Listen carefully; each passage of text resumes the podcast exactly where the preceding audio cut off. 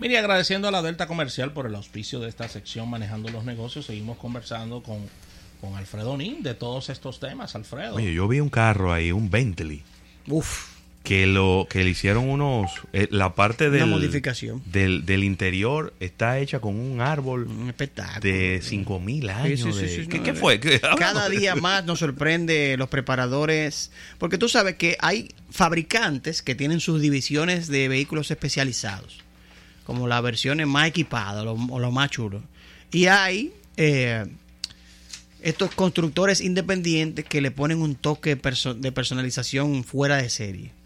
Eh, y la verdad que nos sorprenden cada vez que saltan una serie de cosas. Ahora, eso sí, son modificaciones que son súper, mega exclusivas y por ende súper costosas. Eh, en estos días se han anunciado un par de superautos eh, interesantes, hablando ya de fabricantes, Koenigsegg, que ustedes saben que una de las marcas de autos más rápidos que hay, es el que se le va de frente siempre a Bugatti.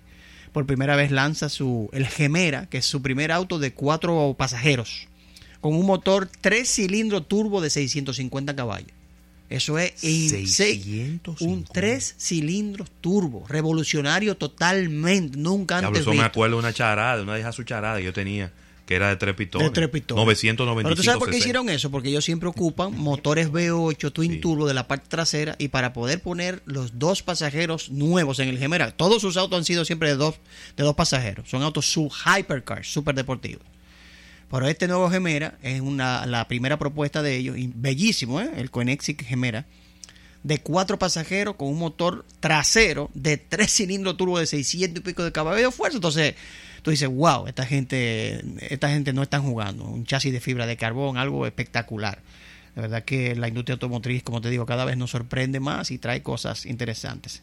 Pero hablábamos antes de la pausa del impacto de este fenómeno, eh, digamos que mediático del tema eh, preocupante o saludable, lo que sea, como ustedes quieran el coronavirus, Sí. cómo impacta al sector automotriz. Y más hablando de la ciudad de Wuhan, en China, que es que es literalmente la ciudad del motor. Hmm. Eh, es el Detroit en China. Wow. Es Un donde se fabrica literalmente todo, Un Rafa. paréntesis, Alfredo. En el caso específico de marcas como Tesla, su crecimiento y rentabilidad está basada en el crecimiento de Asia De y. China. Totalmente. Entonces, si China es el fue- mayor vendedor de autos. Incluso hay fabricantes que, vamos a decir, X, Toyota, Toyota tiene el Camry. En China se hace un Camry más largo, solamente para el mercado chino. Claro. de tanto que consumen y las especialidades que consumen.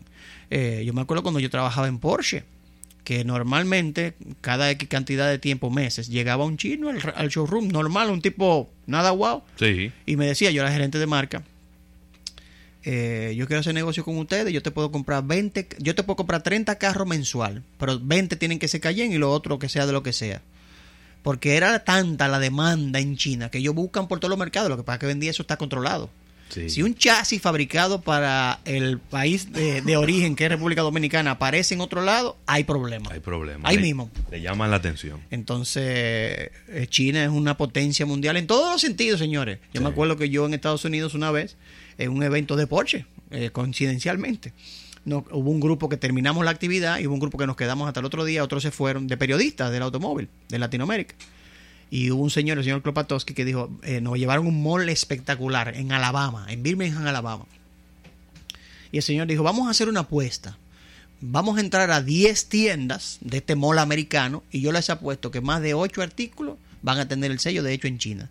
Y los 10 eran hechos en China. Tenis, eh, lindísimo americano, artículos que, eh, que de, de- de decoración de casas, ropa, eh, aparatos electrónicos. De las 10 tiendas, como él dijo, las 10, las 10 fueron hechos en China. Entonces eso te deja claro el impacto a nivel mundial. Eh, ¿Cuánto va a durar esto? Ya lo mencionó Ravelo, ya está reduciendo. Entiendo que China por su tamaño tiene la capacidad de reaccionar, replanificar y resolver a corto tiempo, pero de que va a haber un impacto, va a haber un impacto. Tal vez no tiene que preocupar el mercado dominicano, a los, a los escuchas que nos están atentos a decir contra, como llamó un señor los otros días, yo estaba pensando en comprarme un carro chino, pero ahora con esto, ¿qué va a pasar? no creo que los volúmenes No. que se manejan en República Dominicana afecten a nivel logístico, No. a nivel de llegada de repuesto, a nivel de, su- de suplirle X, canti- X cosa de servicio. No creo que afecte lo que está pasando en, que- el, en el tiempo inmediato, corto y, y mediano a, a la industria automotriz dominicana. No, no. Y yo, y en las otras industrias, que no es la automotriz, yo lo que vislumbro es quizá que se va a limpiar un inventario. Exacto. Normalmente Sí, sí, sí, usted tiene un inventario de seguridad. No, pero Usted eso dice, es sumamente. Yo vendo 10 Eso es plan- eso es mensuales. planificación. Entonces yo tengo 100 en el almacén. yo eso tengo ahí es- 10 meses. eso se llama Entonces, car lo flow. Lo que ocurre ahora es que ese inventario de 100 de seguridad, Claro. probablemente usted lo va a consumir. Acuérdate, exacto. Acuérdate cómo funciona. Yo que trabajé en, en órdenes o pedidos Claro. a, a fábrica, tú pides tres meses antes. Vamos a decir, lo que tú. Estamos en, en marzo. Marzo. Lo que tú quieres que llegue, a ver, tú pides en marzo, te fabrican dos meses y llega a los dos meses. Lo que tú quieres que llegue en cuatro meses, tú lo pides cuatro meses antes. Claro, el lead time, Y no el te puedes equivocar. No. Tú tienes que entender eh, con tu experiencia de ventas cómo se comporta cada temporada del año Sí. y planificar tus ventas y, eh, y poner tus órdenes. No es que, que, ah, dame dos. Dame dos, mi hermano. Es una planificación. Tienen que entrar en línea de producción. Acuérdate que hay fábricas que te modifican las especificaciones. Tú tienes que poner Sí. el modelo con la variación de especificación, de equipamiento. O sea, es un tema No, y chulísimo. además hay la mayoría de la mercancía en China, señores, no es que están en un almacén esperando que usted ponga el pedido. ¿Cómo? Cuando usted pone el pedido, así. lo ponen en planificación de producción para Exacto, hacerlo. Eso es normal. Y el- los inventarios ahí son fabriqué, Sí, sí, sí. lo almacené por uno o dos días y lo en lo que lo pongo en el contenedor y sale para el país de origen. O sea, así. Entonces, estaría ocurriendo, o es decir, no habría ninguna variación de precios con relación a los vehículos en, en pronóstico. no, Todo- de- no, no debe haber. no debe haber. No debe ¿verdad? haber, no debe haber. No, hay, que, hay que ver los análisis, la, las, los impactos de rentabilidad que pueden tener en los fabricantes y los representantes de marcas.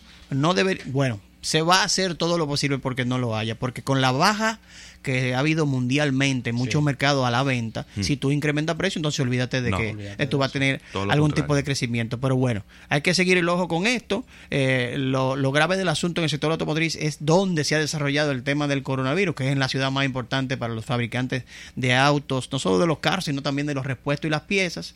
Pero como dijo Jorge Ravelo, eh, ahí hay un almacén, hay una planificación, se van a tomar todas las medidas. Y yo entiendo que China tiene la capacidad, el tamaño, el volumen de resolver eh, pronto y de manera efectiva para que el impacto no sea eh, muy grave.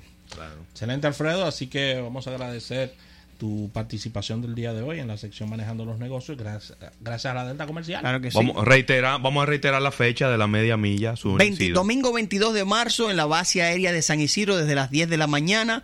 Eh, no falte, traemos un evento histórico. Viene gente de diferentes partes del, del mundo a estar presente, a acompañarnos y a vivirlo. Así que ya lo saben, compre su boleta en tuboleta.com.do, en la Sirena y el Superpole. Y aquí, durante la semana y hasta el evento, vamos a rifar boletas sí. para los oyentes de Manejando los Negocios y de Almuerzos de Yo Negocios. quiero que la gente me suba video en velocípedo.